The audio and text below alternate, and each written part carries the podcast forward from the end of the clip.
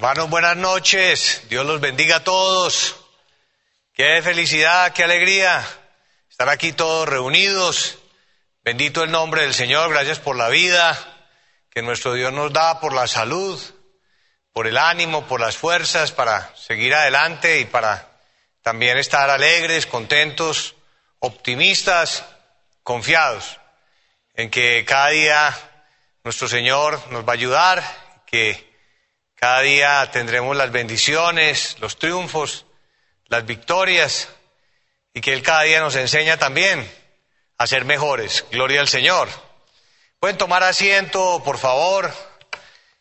Quiero compartirles eh, también un testimonio que estuve viendo ahora. Pareció muy bonito porque es un video de un jugador de fútbol profesional que fue a la iglesia. Él vive fuera de Colombia juega en un equipo prestigioso, importante de otro país y él fue definitivo para que su equipo lograra un gran triunfo, una gran victoria.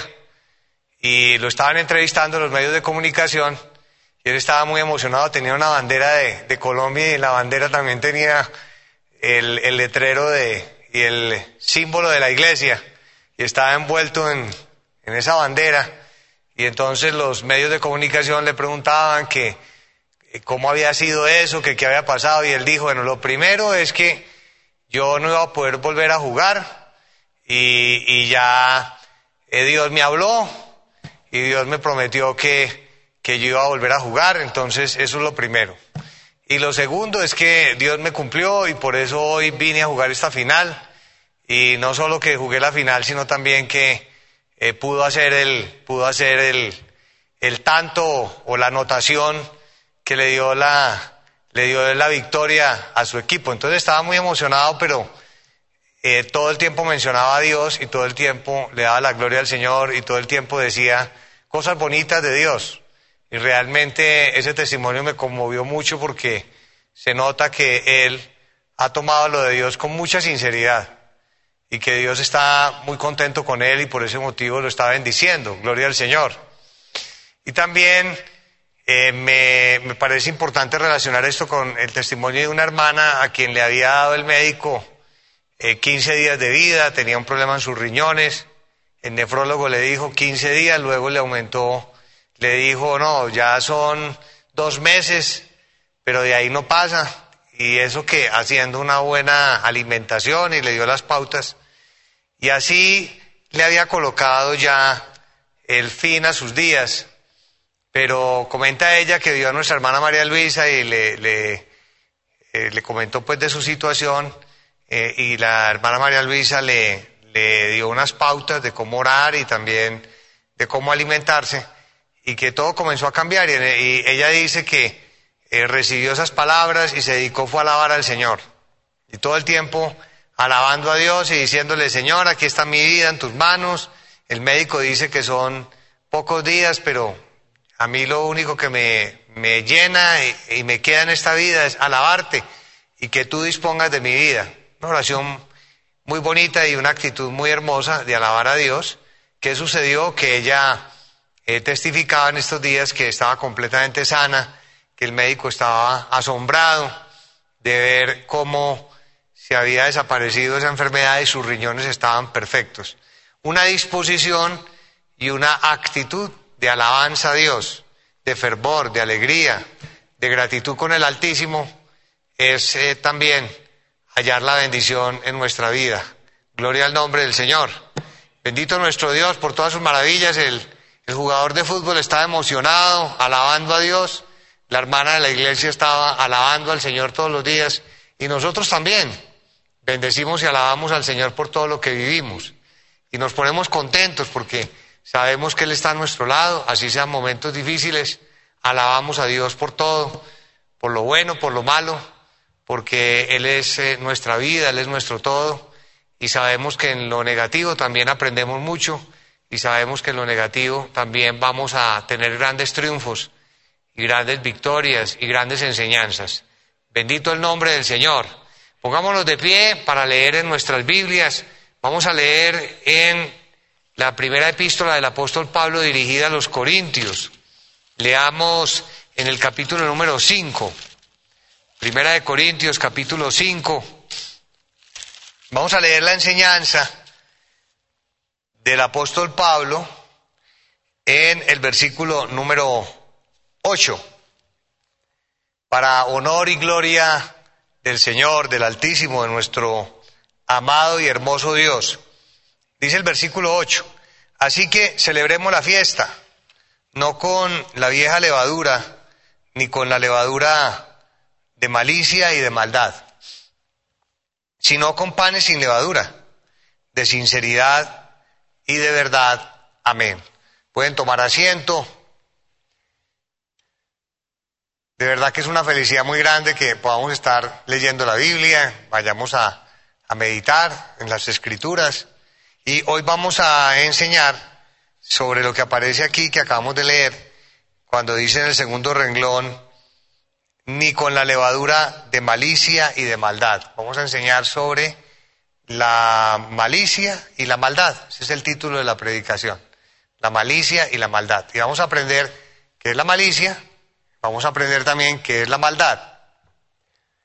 Vamos a mirar cuál fue el origen de la malicia, por ejemplo, vamos a ver eh, eh, cómo eso afecta nuestra vida espiritual, la malicia y también eh, todo lo relacionado con la maldad y lo que sucedió en medio de la humanidad desde, desde tiempo antiguo con, con la maldad. Y aquí el apóstol Pablo les decía que debían celebrar la fiesta de la Pascua, que es el Señor Jesucristo, amar al Señor, seguir al Señor, no con la vieja levadura, la vieja levadura son las eh, falsas doctrinas, pero también eh, la levadura en este caso eh, se refiere al pecado porque el apóstol Pablo estaba hablando de un caso de una fornicación que se había presentado en medio de la iglesia de los Corintios y el apóstol Pablo estaba diciéndoles a ellos que eso no, no podía nombrarse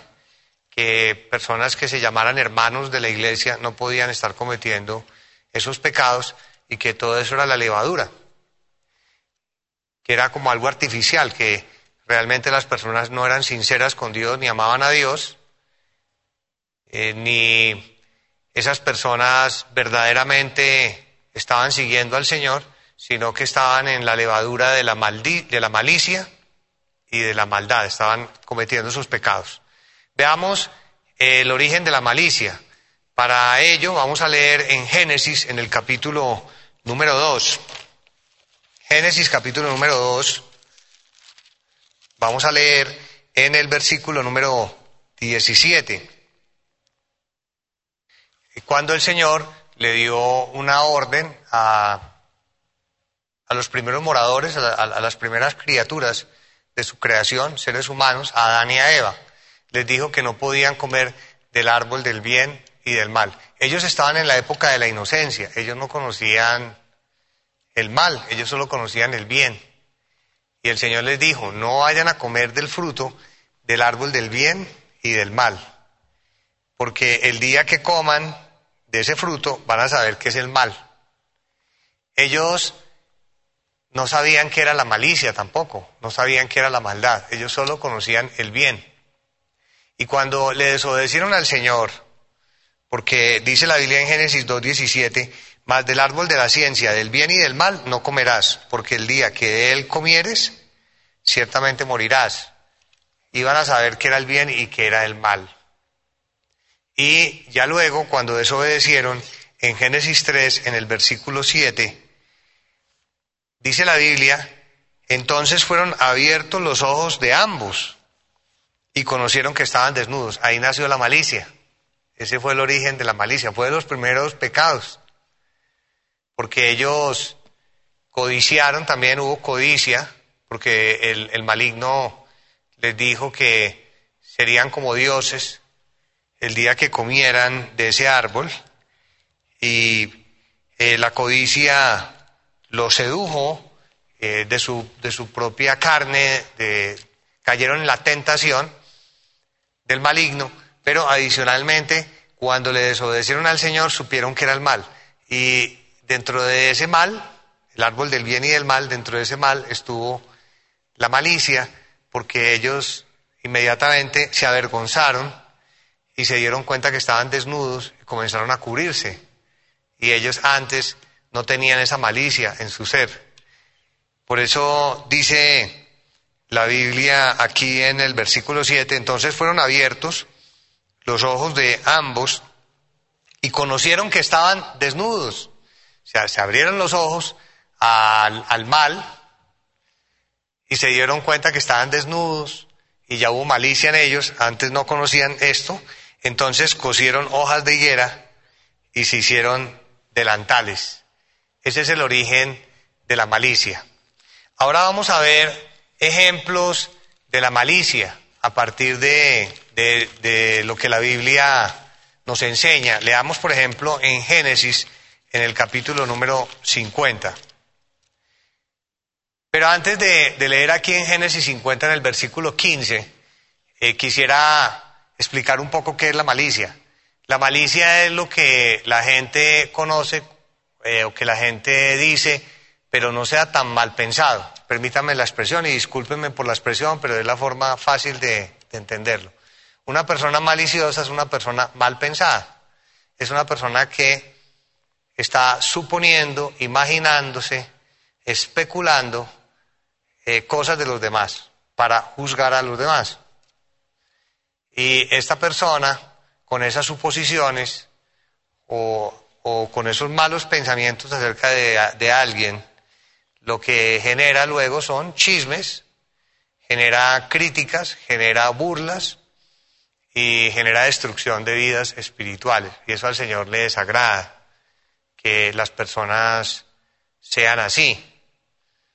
De modo que eh, uno debe, debe cuidarse de, este error, porque eh, se llama la malicia de un pecado, que se llama la malicia, porque uno termina juzgando a los demás y eso al Señor no, no le agrada. Eso, para dar un ejemplo, eh, le sucede a una persona que por, que, por ejemplo, le invitan aquí a la congregación y cuando escucha los testimonios o cuando se dan los testimonios al inicio de la reunión, durante la primera parte o en, o en la predicación, las personas dicen, no, eso es una mentira, se están inventando esos testimonios. O cuando los escuchan o los ven en la internet, eh, son mal pensados y hacen suposiciones, se imaginan cosas y dicen, eso es que a la gente le pagan para que vaya y cuente esas cosas pero eso no es verdad, eso es una mentira. Eso es una persona, eh, eso es lo que hace una persona maliciosa. Y está haciendo ese juicio, está haciendo esa suposición, está pensando mal de las maravillas de Dios. ¿Qué sucedió en estos días? Sucedió con una persona que tuvo ese pensamiento de los testimonios. Y, el Espíritu Santo bueno, cuando yo digo estos días es un decir porque realmente eso fue antes de, que comenzara la pandemia. El Espíritu Santo le dijo a esa persona que pensó así, que a la gente le pagaban para que diera testimonios aquí en la iglesia. ¿Y qué le sucedió? Que el Espíritu Santo le dijo, yo voy a darte una experiencia para que tú aprendas que los testimonios que se dan en mi casa, en mi iglesia, son verdad, no son mentira. Y simplemente le dijo así. Y él trabaja en el campo y comenta que a los pocos días estaba realizando su trabajo y tuvo una caída. Y en esa caída se golpeó su brazo, fue una caída muy fuerte y se fracturó. Lo llevaron a la clínica y efectivamente tenía fractura, tenía un dolor muy fuerte en su cuerpo. Y él comenta que en medio de esa situación, él se acordó de lo que el Espíritu Santo le había dicho en la profecía y comenzó a pedirle al Señor que lo sanara. Sin embargo, él le hicieron la radiografía y efectivamente tenía fractura. Pero él también reaccionó y dijo, eso fue por lo que yo me puse a, decir a la ligera y a pensar a la ligera y a pensar mal, esa es la malicia, ser, ser, ser malicioso, a ser mal pensado y por ese motivo me está pasando lo que me está pasando, que eso fue lo que me dijo el Espíritu Santo. Pero, Señor, así como tú me dijiste en la profecía, que no pensara así, sino que pensara bien y que eso no te agradaba y que tú me ibas a ayudar, que me ibas a dar una experiencia, pues yo entiendo que tú me vas a ayudar y me vas a sacar adelante. Y comenta que se puso a orar y que ya luego cuando vinieron a hacerle la cirugía, el médico quiso hacer una última revisión y estaba aterrado porque su brazo tenía toda la movilidad y le decía, le duele, y él decía, no, no me duele, le movía por todos lados, no, no me duele. Y el médico estaba asombrado y dijo, no puede ser posible porque usted estaba fracturado, aquí está la radiografía y la fractura se fue. Entonces, ya luego él, eh, maravillado, estuvo en la iglesia testificando que él había pensado mal y cuando uno es mal pensado, cuando uno eh, actúa de esa forma, eh, eso se llama ser uno malicioso. Y eso es un pecado, la malicia. Pensar mal de, de lo del Señor, como pensó él de quienes testificaban. Así el Señor le dio una gran enseñanza a él y Dios eh, pues nos enseñó a todos también en ese sentido. En la Biblia se, se enseña de situaciones donde se pensó mal de otra persona. Por ejemplo, en Génesis 50, en el versículo 15. En Génesis 50, eh, eh, versículo 15, 20 eh, mejor. Génesis 50, 20. José, que había sido vendido por sus hermanos, les dice a ellos en el versículo 20, vosotros pensasteis mal contra mí. Es decir, que tuvieron ese pensamiento malicioso, pensando mal de, de José, que José era una mala persona, que José quería hacerles daño, que José tenía malas intenciones con ellos y lo juzgaron. Y eso fue un pecado delante de Dios, que sus hermanos hubieran pensado mal de él, que hubieran sido mal pensados en relación con José porque José era una persona con buenas intenciones y era, no, era una persona que no, quería hacerles daño a ellos, que los, los quería, que los amaba y ellos pensaron mal de José, pensaron todo lo contrario, que José tenía malos sentimientos, que José era un enemigo para ellos y el corazón de José era diferente. Ese fue el pecado. Eso, eso nos puede pasar hoy en día a nosotros, que nosotros pensemos mal de alguien a la ligera, eh, que estemos en una actitud de estar siempre también como juzgando, mirando, como analizando muchas cosas en los demás, y eso no es bueno. Tampoco es bueno uno estar eh, en esa actitud de inquisidora o de, o de mirar eh, a los demás, de mirar sus actitudes, todo, como jueces y estar eh, con esos pensamientos acerca de las personas. Aquí ellos se equivocaron, eh, pero como José tenía buen corazón, los perdonó y les dijo que todo eso era un plan de Dios. También la Biblia, en primera de Samuel, en el capítulo número uno, nos enseña que cuando Ana fue a orar al Señor en 1 Samuel 1, en el versículo número 13, Ana le estaba pidiendo al Señor su bendición para tener un hijo, un hijo varón, y para dedicárselo al Señor porque ella no podía tener hijos, era estéril, y estuvo haciéndole una oración al Señor en el versículo 12, mientras ella oraba largamente delante de Jehová, Eli estaba observando la boca de ella, imagínese eso. Pues ahí uno ve también una persona maliciosa, es que hay personas que son maliciosas, que están mirando cómo mueve la boca, cómo sube el ojo, cómo mueve la ceja, si se tocó el cabello, no lo tocó, y hay personas también demasiado curiosas que andan preguntando, ¿y ese niño quién es? ¿Y ese niño de dónde salió? ¿Y esa niña de quién es el papá? ¿Quién es la mamá? y dónde está la mamá y porque todo. Eh, todas esas cosas son propias de personas maliciosas y eso es mala educación. Entonces él estaba observando la boca de, de Ana, mirando a ver qué era lo que ella hacía, imagínense. Y, pero Ana hablaba en su corazón y solamente se movía en sus labios. Eso era algo que era ella con Dios. Entonces ese es el, el, el pecado, que nadie sabe lo de nadie. Y que si hay alguien ahí como pendiente de eso, de esos detalles y pensando mal de la gente, mal pensado, imaginándose, suponiendo cosas, sacando conclusiones y luego ahí le cuenta a otros. Entonces, pues destruye su vida espiritual, Dios no le va a confiar nada y también afecta la vida espiritual de otros. Y juzgando a, a las personas sin pruebas, porque ese es el otro problema, que juzga a los demás pero no tiene pruebas. Entonces Ana estaba era concentrada en, en el Señor, lo estaba haciendo de corazón, Ana hablaba en su corazón y solamente se movían sus labios y su voz no se oía. Y Elí sacó una conclusión, y Elí era el, sacerdote, el sumo sacerdote, y Elí sacó una conclusión y dijo, está borracha, está ebria, imagínense eso.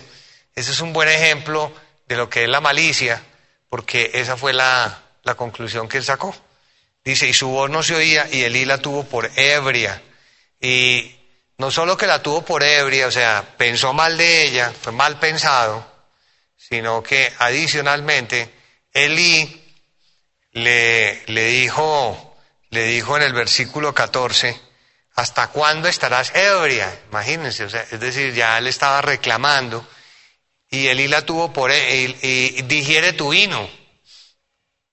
Es decir, que él ya aseguró y la juzgó que efectivamente ella se había embriagado y que estaba borracha y que estaba orando era bajo los efectos del licor. ¿Y qué, cuál fue la, ¿Y qué ganó Eli con esto? Miren la respuesta de ella. Ana le respondió diciendo, no, Señor mío, yo soy una mujer atribulada de espíritu, pero ella yo creo que se sintió muy mal de que Eli hubiera venido a decirle eso. Y yo creo que las personas cuando se enteran que no son de una forma, pero las otras personas piensan que es de cierta forma porque alguien les ha llevado esa idea o ese concepto, porque ha sacado conclusiones que no son, y porque es una persona maliciosa, eso produce mucha tristeza. Y yo creo que ella se sintió muy triste y le dijo, yo soy una mujer atribulada de espíritu, no he bebido vino ni sidra, sino que he derramado mi alma delante de Jehová. Imagínense eso. No tengas a tu sierva por mujer impía, pero yo creo que para ella fue triste eso. También le dijo en el versículo 18, halle tu sierva gracia delante de tus ojos, porque era el sacerdote. De modo que ahí hubo malicia de parte del sacerdote, del sumo sacerdote. ¿Y qué sucedió después? Que ella quedó en embarazo. Entonces, ¿cómo habrá quedado el sumo sacerdote? Esas son las situaciones también como le pasó a este señor que decía que los testimonios eran comprados. ¿Cómo quedó cuando ya él vivió su experiencia y se dio cuenta que efectivamente Dios lo había sanado de la fractura directamente sin necesidad de que le lo que lo entablillaran o le colocaran un yeso para ser sano de sus huesos. ¿Cómo quedó él? Así le sucedió a una persona que testificaba también, pues es bonito que las personas luego testifiquen, pero esto es para aprender, porque él llegó a una de nuestras iglesias y vio un carro estacionado en la puerta, ahí junto, junto a la puerta de entrada de la iglesia, y dijo, mínimo este carro es del pastor. Dijo así, de entrada. Cuando pasó a la profecía, el Espíritu Santo le dijo, ¿y tú por qué juzgas? Pues porque esa es la mentalidad maliciosa, ¿no? Ahora es una persona reciente, pues uno, en, el, mundo, todas las personas en general son maliciosas y todos hemos vivido eso, pero ya en el Señor no le agrada a Dios que nosotros seamos mal pensados y que estemos todo el tiempo en esa actitud en relación con los hermanos y también a la gente dice que no estemos en, una actitud a la defensiva. Yo no sé si eso me lo entenderán en, en los países, pero a la defensiva es estar uno desconfiando de todo el mundo y pensando que todo el mundo es malo. Y que, y que todo el mundo está haciendo cosas malas y, y juzgando a todo el mundo. Eso al Señor no le agrada porque eso es malicia. Entonces este Señor pasó a profecía y el Espíritu Santo le dijo en la profecía, porque Dios habla en la iglesia a través del don de la profecía, le dijo, no es como tú estás pensando y la bendición aquí es para todos mis hijos que me buscan y llegará el día en que tú te entregarás a mí y yo, y yo también te daré una bendición material así como la que diste. Y también te ayudaré en tu hogar y restableceré tu hogar y te daré la felicidad. Imagínense esa profecía como quedó él. Esa es la típica malicia y eso es un pecado, ser uno malicioso y estar uno en esa actitud. ¿Y qué pasó con, con, el tiempo? Que esta persona se entregó a Dios, Dios le restableció su hogar porque él llegó a la iglesia infeliz, con su hogar destruido y adicionalmente el Señor lo bendijo en lo material y él pudo comprar un carro así como el del pastor. Gloria al nombre del Señor. Entonces, ¿qué sabe uno? ¿Qué sabe uno de la gente? ¿Qué sabe uno de la vida espiritual de las personas? ¿Qué sabe uno cómo es la vida de cada uno? Que a todos, todos tenemos que luchar, todos tenemos que batallar, todos tenemos que enfrentarnos con el diablo, todos tenemos que orar, todos tenemos que entregarnos a Dios, todos tenemos que vencer nuestras debilidades, todos tenemos que enfrentarnos al mal. Y todos tenemos, y aquí a todos nos toca luchar y sufrir y batallar y también reír y alegrarnos y ser felices. Entonces, si a todos nos trae el Señor a la iglesia, ¿por qué nos vamos a poner a, juzgar a los hermanos o por qué vamos a estar en esa actitud de ser mal pensados y de estar pensando lo malo de que, la, de que las otras personas son malas o que las otras personas tienen malas intenciones y juzgándolas sin uno tener las pruebas? No es lo correcto y nosotros debemos entonces, en ese sentido, cambiar, tener una actitud diferente. Vamos a leer otro ejemplo de, la Biblia en Hechos de los Apóstoles, en el capítulo 2. En Hechos 2, cuando se manifestó el Espíritu Santo, el día de Pentecostés, también eh, sucedió algo similar porque aquí eh, comenzaron a hablar en lenguas y al ver esa manifestación que no conocían, que era el bautismo con el Espíritu Santo, y que estaban hablando en lenguas, en Hechos capítulo 2, en el versículo número 12 o en el 11, dice, cretenses y árabes, les oímos hablar en nuestras lenguas las maravillas de Dios, estaban hablando en lenguas, era una manifestación espiritual hermosa. ¿Y qué, qué pasó ante esta situación? Que algunos estaban atónitos y perplejos, diciendo unos a otros, ¿qué quiere decir esto? ¿O qué es esto tan hermoso? Digamos, tener como una mentalidad más sana, que es lo que dice ser, eh, ser eh, maduros en nuestra manera de pensar y ser eh, niños en la malicia. aquí se aplica perfectamente porque es el, es el punto de vista que uno tiene. O ser mal pensado o admirar y disfrutar de, de esos momentos y verlo, ver las cosas con otros ojos y no descalificar, sino detenernos y analizar y disfrutar y valorar. Y unos decían, ¿qué es esto? Seguramente los más espirituales estaban entendiendo o, ya podían eh, decir que era algo extraordinario, porque estaban hablando en otras lenguas y que no conocían. Y era algo perfecto. Entonces, una persona que no tuviera esa malicia, lo estaría disfrutando. Pero la persona con malicia inmediatamente dijo, no, estos están ebrios, están embriagados, están borrachos. Y eso es lo que está pasando en este momento. Esa es la malicia. Descalificaron completamente y juzgaron todo lo hermoso de la manifestación del Espíritu Santo, diciendo, están ebrios, están borrachos, estos, y era que estaban hablando en lenguas y era que estaban recibiendo el bautismo con el Espíritu Santo por primera vez, porque no había llegado el Espíritu Santo sobre los seres humanos en el Nuevo Testamento, en el Evangelio, porque en la antigüedad no hubo bautismo con el Espíritu Santo como lo enseñó el domingo anterior nuestra hermana María Luisa. Y dice el verso 13, más otros burlándose, porque también cuando la, persona es mal pensada se burla de los demás, no solo critica, está en chismes, sino también se burla a los demás.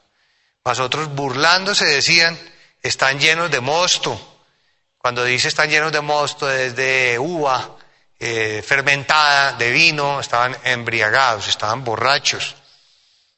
Eso es lo que hace la malicia en un ser. Nosotros cuidémonos de eso, de no ser maliciosos, así como se está explicando, de no ser mal pensados, de no suponer, de no imaginarnos, de no especular y juzgar a los demás.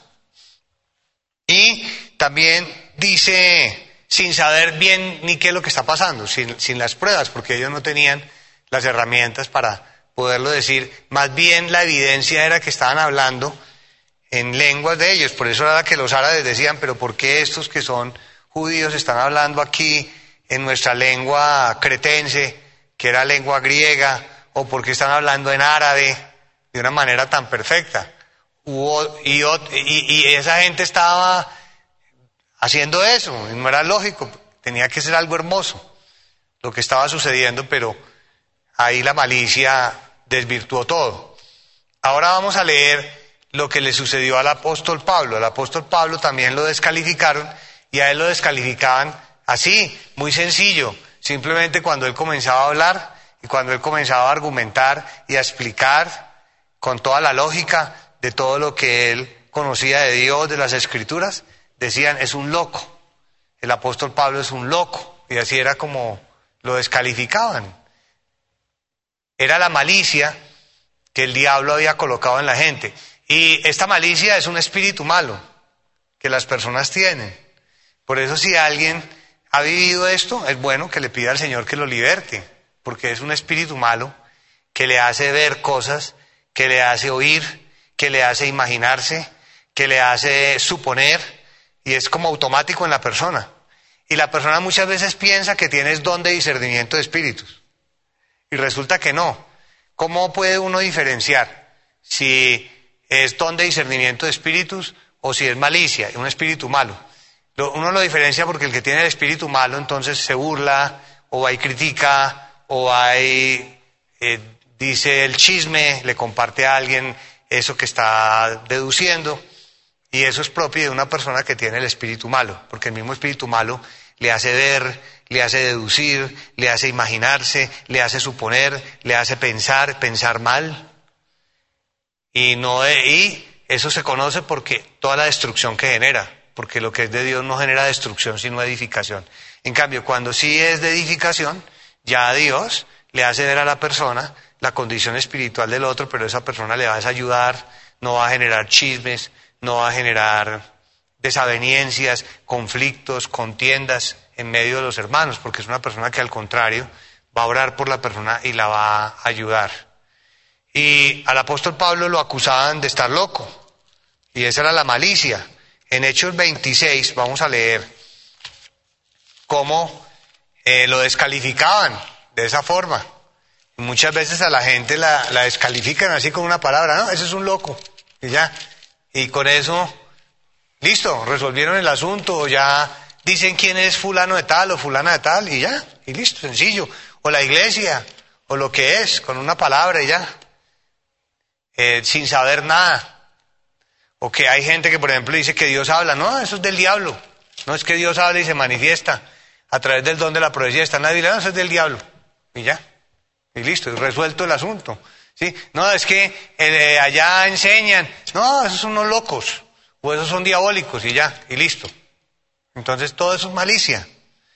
Y esa descalificación, esas suposiciones frente a la gente sin pruebas, sin investigar, sin analizar. Eh, eso es un espíritu que está en la gente. Y un espíritu malo. Y dice aquí en Hechos 26, en el versículo número 24. Dice así, diciéndole estas cosas en su defensa, Festo a gran voz dijo que era un gobernante, ¿estás loco, Pablo? Las muchas letras te vuelven loco. Así fue como, como Festo lo descalificó. Y, y él le contestó, el apóstol Pablo, no estoy loco, excelentísimo Festo sino que hablo palabras de verdad y de cordura. Pues el rey sabe estas cosas delante de quien también hablo con toda confianza porque no pienso que ignora nada de esto, pues no se ha hecho esto en algún rincón. Muy bonito porque Era tan grande la manifestación de Dios y a él lo acusaban de estar loco porque anunciaba el que un ser que había eh, muerto, que era el Señor Jesucristo, que decían, un difunto que murió ha resucitado, que estaba vivo, haciendo señales y milagros en medio del pueblo.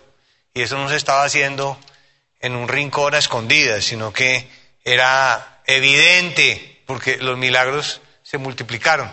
Pero a pesar de eso, y viendo las pruebas ahí de la manifestación de Dios, pensaba que era un loco. Esa es la malicia en los seres, que descalifican a los otros. Y eso lo vivió el Señor Jesucristo. En el Evangelio según San Mateo, en el capítulo número 9, el Señor Jesucristo también tuvo que vivir toda esta situación. Que pensaban siempre el mal de Él y lo tenían por blasfemo. Cuando hablaban del Señor Jesucristo decían, ese es un blasfemo. Así era como lo descalificaban, así era como lo juzgaban. Ni siquiera se ponían a analizar lo que él enseñaba, ni la lógica con la que enseñaba, ni la manera como citaba las escrituras, ni su testimonio, ni sus frutos, ni sus milagros, sino que de una vez lo descalificaban y decían, ese es un blasfemo, y ya, y así lo resolvían. Entonces la malicia que había en ellos, en estos seres, que eran los escribas, que eran los fariseos, y que tenían ese espíritu de malicia. Y dice en Mateo 9, en el versículo 3, entonces algunos de los escribas decían dentro de sí, este blasfema. Y conociendo Jesús los pensamientos de ellos, porque la gente está pensando muchas cosas, y esa es la malicia. Así no se lo digan a uno, la gente está pensando las cosas. Y ese es el pecado, que usted la está pensando. Y si eso es algo que en usted se repite y usted siempre está como en esa actitud, es un espíritu malo, un espíritu de malicia.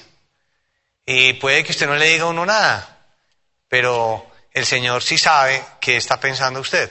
Y eso era lo que le pasaba al Señor Jesucristo, que él sabía que eran lo que ellos estaban pensando de él.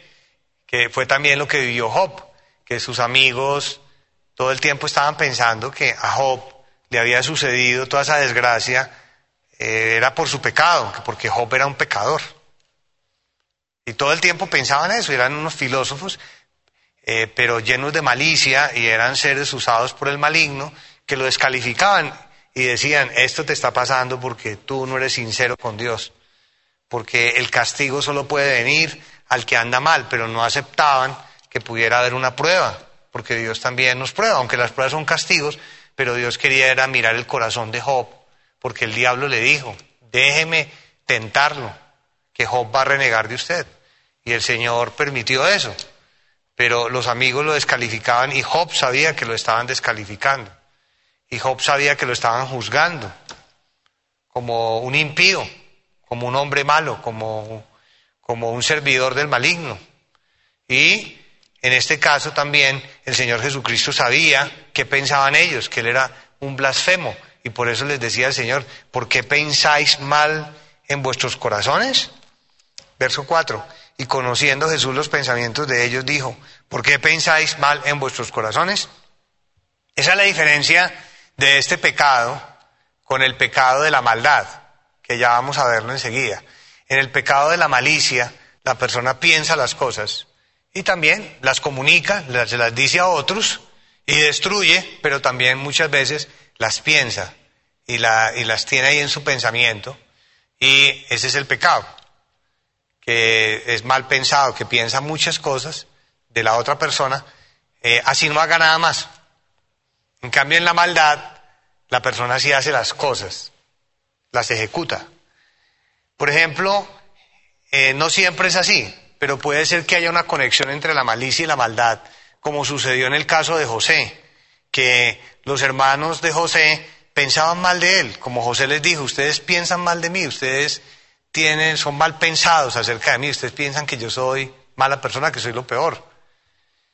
Y esa forma de pensar de ellos eh, los llevó a hacerle el mal, a ejecutar el mal. Esa es la maldad. Cuando ya ejecutan el mal. Porque cuando lo vieron de lejos se burlaron y dijeron, ahí viene el soñador. Pues ahí empezó la burla. Y seguramente mentalmente ellos decían, ese es un soñador, porque ese a toda hora se la pasa contando los sueños.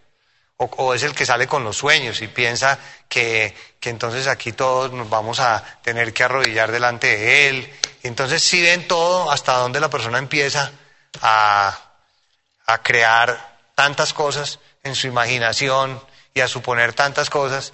Y, y José ni pensaba en eso.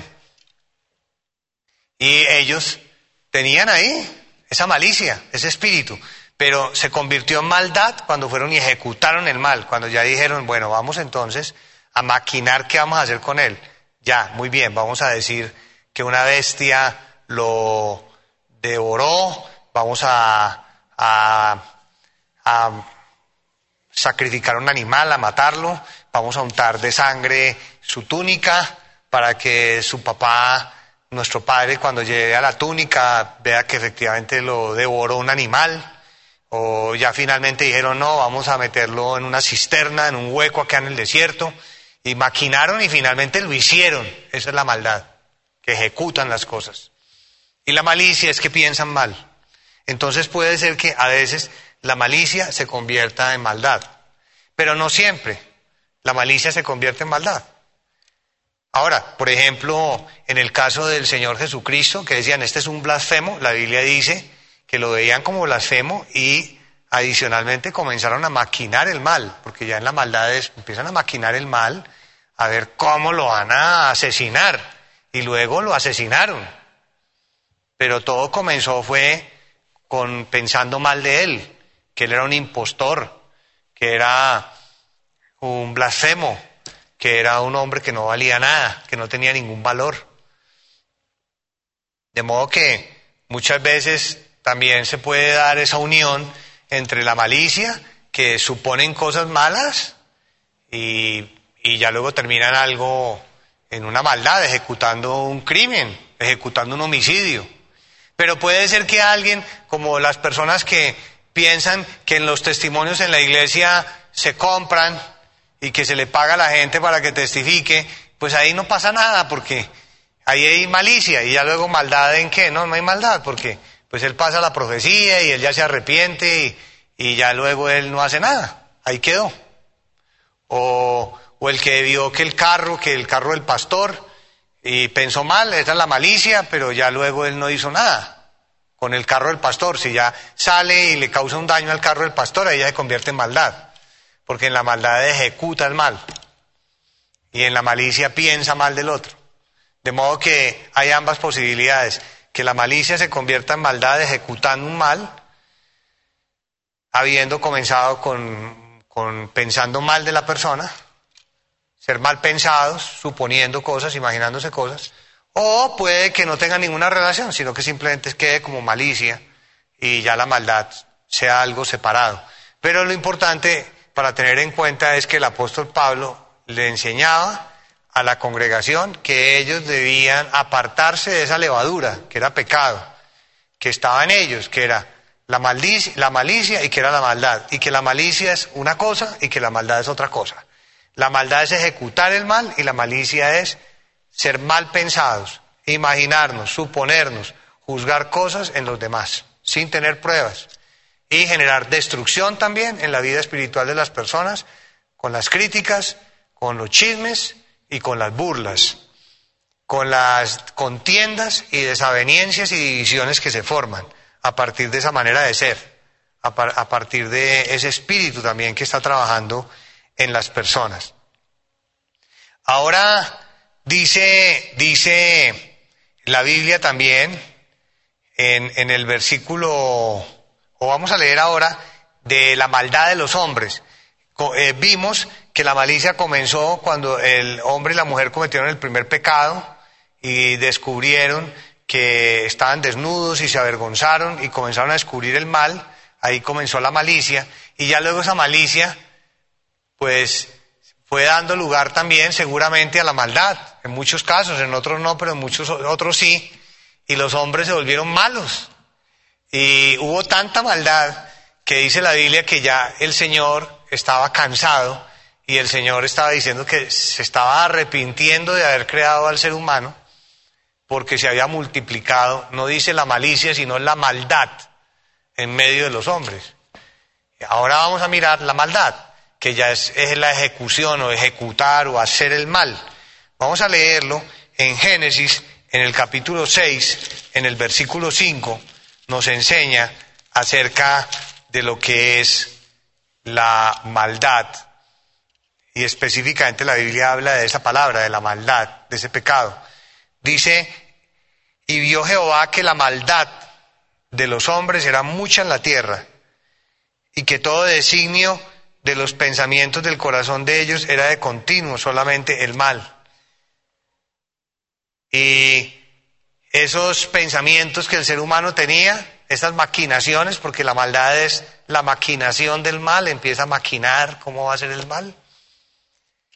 Y a tener esa, esa, esa, esa forma de fraguar, fraguar o maquinar o preparar el mal y luego ejecutar el mal y hacer el mal. Esa es la maldad en medio de los seres humanos. Vamos a leer eh, unos versículos en la Biblia, en el Antiguo Testamento, que nos muestran la maldad de la humanidad. Eh, veamos en Génesis 37, que ya lo habíamos mencionado, acerca de cómo los hermanos de José, cuando lo vieron de lejos, dijeron, allá viene el soñador. Y eso era lo que ellos pensaban. Y así era como ellos lo veían. En Génesis 37, en el versículo 18, dice la Biblia que ya ellos comenzaron a maquinar, hacerle algún mal, porque dice, cuando ellos lo vieron de lejos a José, y José se fue a buscarlos, se fue con toda la ingenuidad, que, eso es lo otro también que, que pasa en la vida que muchas veces también entonces la pregunta es, bueno, pero que, eh, como hay gente tan maliciosa y hay gente también tan maldadosa, ¿cómo hace uno como, como seguidor del Señor? José, José se fue con toda la ingenuidad, con, toda el, con todo el candor, la candidez, la confianza, confiar en los demás. Es que de todos modos en el Señor nosotros debemos confiar en nuestros hermanos eh, por eso el apóstol Pablo en varios pasajes de la Biblia dice que los corintios se arrepintieron y que él les creyó. Entonces nosotros también debemos ser así. Si alguien comete un error o un pecado y pide perdón, pues hay que creerle que pidió el perdón. Y si dijo yo me arrepiento, no lo vuelvo a hacer, hay que creerle. Ahora, si la persona lo vuelve a hacer, ya es delante de Dios, es responsable ya la persona tiene que responder delante del Señor y ya Dios encargará a cada uno de darle su pago. Pero el apóstol Pablo le decía a la, iglesia de los Corintios, no, yo confío, yo confío en que ustedes se arrepintieron de verdad. Eso es muy bonito. Y sobre todo cuando uno está hablando de verdaderos hijos de Dios. Porque eso es lo que pasa en un matrimonio también. Cuando de verdad estamos hablando de un hombre entregado a Dios, de un hombre que ama a Dios, que le tiene temor a Dios y una mujer que le tiene temor al Señor, que ama a Dios, que respeta a Dios, que es de su lugar, de su puesto, y que no son personas que se van a dejar tentar por el diablo, ni que, sino que por el amor y el respeto que le tienen al Señor van a estar firmes, porque ese es el problema también que, el maligno ha puesto, ese, espíritu eh, de fornicación y de infidelidad y de adulterios, para, para que la gente se vuelva desconfiada y para que el amor se enfríe, como dice la Biblia, que por la maldad de los hombres, ese es el verso de la Biblia, que abundará la maldad y que por la maldad de los hombres el amor se enfriará. De todos modos, nosotros cuando estamos hablando de hijos de Dios, cuando estamos hablando de gente entregada a Dios de verdad, debemos confiar y debemos creer que sí, que hay buenas intenciones, que las personas aman a Dios, que las personas siguen a Dios y no, no tener esa desconfianza ni esa malicia en nosotros. Y así en un matrimonio. No tiene por qué haber esa malicia de la desconfianza, de que la pareja le está siendo infiel, sino confiar en la persona. Confianza significa que uno puede predecir cómo se va a comportar la otra persona. Confianza es que uno sabe que la esposa de uno no la conoce y uno sabe cómo se va a comportar y que ella, uno ya sabe cómo es ella y que ella no va a cometer cosas desagradables porque uno ya la conoce y uno sabe quién es. Y viceversa. La esposa también puede predecir de uno y dice, no, yo lo conozco, yo sé cómo es mi esposo. Yo puedo predecir que si él está expuesto a una situación, una tentación, una trampa del maligno, él no me va a fallar, él no me va a ser infiel, porque yo sé quién es él. Eso es bonito, entre hijos de Dios, entre hijos de Dios. Ya si las personas no tienen ese temor de Dios ni ese amor a Dios, es diferente, porque en el mundo lo que abunda es la infidelidad ya es otra cosa, ya uno no puede enseñar de otra manera, ya no puede uno exigirle a las personas porque en el mundo abundan tantas cosas, pero estamos hablando es para personas que realmente se han entregado a Dios y que realmente tienen sinceridad en su corazón. Eso es muy bonito. Porque si, por ejemplo, usted tiene a su esposo que es una persona entregada a Dios y usted llega, usted sabe cómo es él, o, lo mismo con su esposa, eh, me comentaban que había un esposo que Mm, tenía tantos celos con su esposa que no le permitía ni a su, ni a su propio hermano, ni a su, propia, a su propia esposa conversar con su propio hermano en sangre. Entonces ya eso se vuelve a un, se va a un extremo. De modo que ahí si realmente las personas son entregadas a Dios, uno tiene que confiar en su pareja y no tener esa malicia. Pero si no son personas entregadas a Dios, es diferente completamente diferente. De modo que ese, ese, punto es importante tenerlo en cuenta. Y, y, aquí José se fue con toda la confianza en sus hermanos y resulta que sus hermanos sí tenían malicia y sus hermanos cuando lo vieron de lejos ya ellos estaban pensando otras cosas. Por un lado en el versículo 18 dice, cuando ellos lo vieron de lejos, antes que llegara cerca de ellos, conspiraron.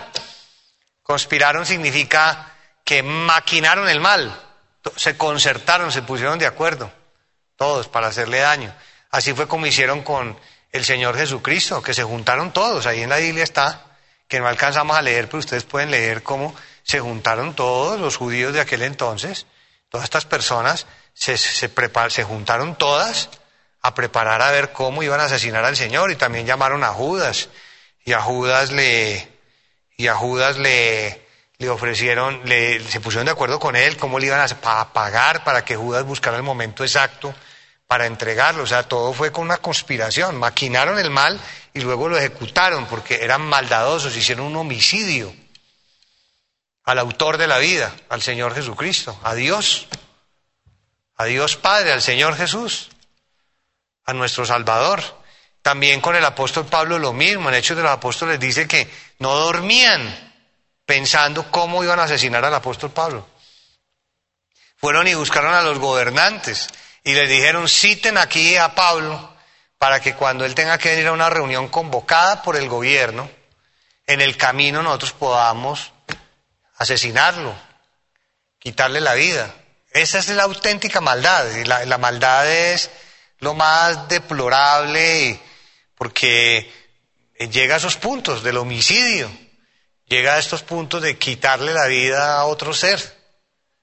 Y, la maldad no tiene límite. La, la, maldad no puede ser contenida. Y en este caso, dice aquí que conspiraron, que ellos maquinaron. Además, en el verso 19 dijeron el uno al otro, he aquí viene el soñador, eso era lo que ellos, así era como lo veían, en su malicia. Ahora pues venid y matémosle y echémosle una cisterna. Y diremos, alguna mala bestia lo devoró.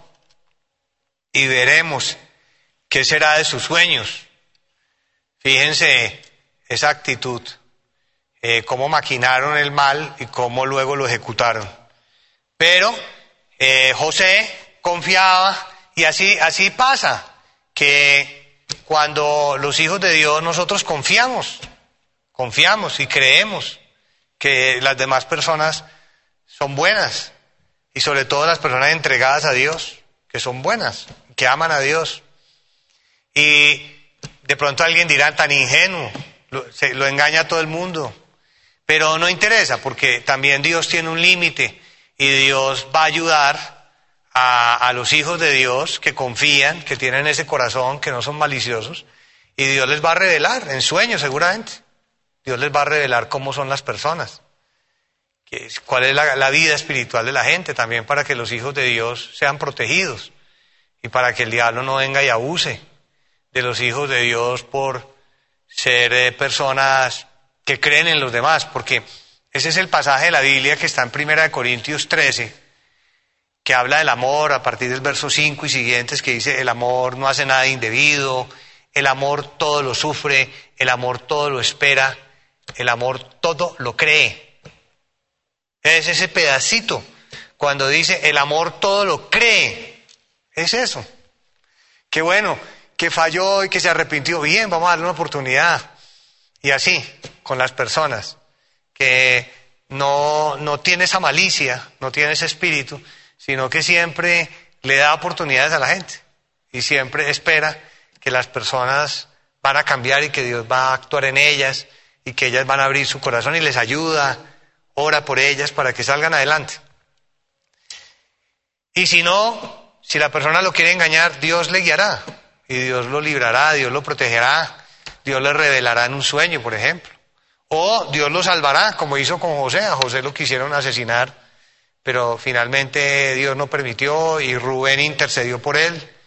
Cometieron pues eh, un, crimen al, al, dejarlo en el desierto a, a, merced de las fieras y que muriera por el calor, pero Dios lo salvó, porque en José había buen corazón. Vamos a ver otro ejemplo. Leamos en segunda de Samuel, en el capítulo 13. En este ejemplo, en segunda de Samuel, capítulo 13, vamos a leer en el versículo número 3, donde se enseña que Amnón era un hijo del, del rey, y Amnón, del rey David, y Amnón se enamoró de una de sus hermanas, que era Tamar. Y Amnón dice la Biblia que empezó a enflaquecerse porque estaba como enfermo de amor por su hermana y quería estar con ella. Y un consejero llegó y le dijo, finge que estás enfermo y le dices a tu papá, al rey David, que permita que tu hermana Tamar venga y te atienda. Y cuando ella venga, la tomas por mujer. Y efectivamente esa fue la maquinación, todo el plan. Cuando hay plan de por medio, cuando se planea el mal y cuando ya, ya viene eh, la forma como se fragúa ese mal porque él, él se hizo el enfermo y ahí estaba la astucia para lo malo, haciéndose el enfermo ahí en la cama. Esa situación luego se convirtió en una maldad cuando Amnón vio llegar a su hermana y la tomó y cometió una, una vileza con ella al obligarla. Dice, dice en, estos versículos desde el 3 hasta el 6, en, dice el 6, o en el, o en el 5 le recomendó el consejero, acuéstate en tu cama y finge que estás enfermo. Y ahí le dices a tu, a tu papá que permita que Tamar venga. Y en el verso 6 dice, se acostó pues Amnón y fingió que estaba enfermo y vino el rey a visitarle. Y dijo Amnón al rey, yo te ruego que venga mi hermana Tamar y haga delante de mí dos hojuelas para que coma yo de su mano. Y David envió a Tamar a su casa diciendo, ve ahora a casa de Amnón tu hermano y hazle de comer. Imagínense. Y fue Tamar a casa de su hermano Amnón, el cual estaba acostado, y tomó harina y amasó e hizo hojuelas delante de él y las coció. Bueno, y ahí explica todo lo que pasó, que es lo que resumidamente hemos dicho. Y finalmente, en Marcos, en el capítulo 6, Marcos capítulo número 6, enseña la Biblia también de cómo la maldad se consumó y esto era por un disgusto que tenía una mujer que se llamaba Herodías, que se volvió enemiga de Juan el Bautista, porque el rey Herodes, el rey Herodes tenía varios hermanos y uno de sus hermanos tenía una mujer que se llamaba Herodías y el rey Herodes se, enamoró de, la, de la mujer de su hermano y la tomó. Y Juan le dijo, Juan el Bautista le dijo, eso es incorrecto, no te es lícito que tú tomes a esta mujer. Eso es pecado delante de Dios, tú no puedes estar con ella. Y, y Herodías eh, se volvió enemiga de Juan el Bautista por causa de esto. Por eso dice en el versículo 18 de Marcos 6, porque Juan decía a Herodes, no te es lícito tener a la mujer de tu hermano. Pero Herodías le acechaba, ella estaba maquinando el mal, esa es la maldad, estaba pensando cómo hacerle el mal, lo estaba acechando. Y deseaba matarle, eso era lo otro, estaba maquinando cómo lo iba a matar y no podía. Pero hasta que se le dio la oportunidad con su hija, que su hija fue y presentó un baile delante de Herodes y Herodes le dijo, te entrego la mitad del reino, pide lo que quieras. Y ahí fue cuando la hija le dijo en el verso 24, saliendo ella dijo a su madre, ¿qué pediré? Y ahí aprovechó ya la oportunidad. Y le dijo, Herodías, pide la cabeza de Juan el Bautista. Consumó el mal, que fue la ejecución de Juan el Bautista, que fue decapitado. Y esa es la maldad, cuando se ejecuta el mal.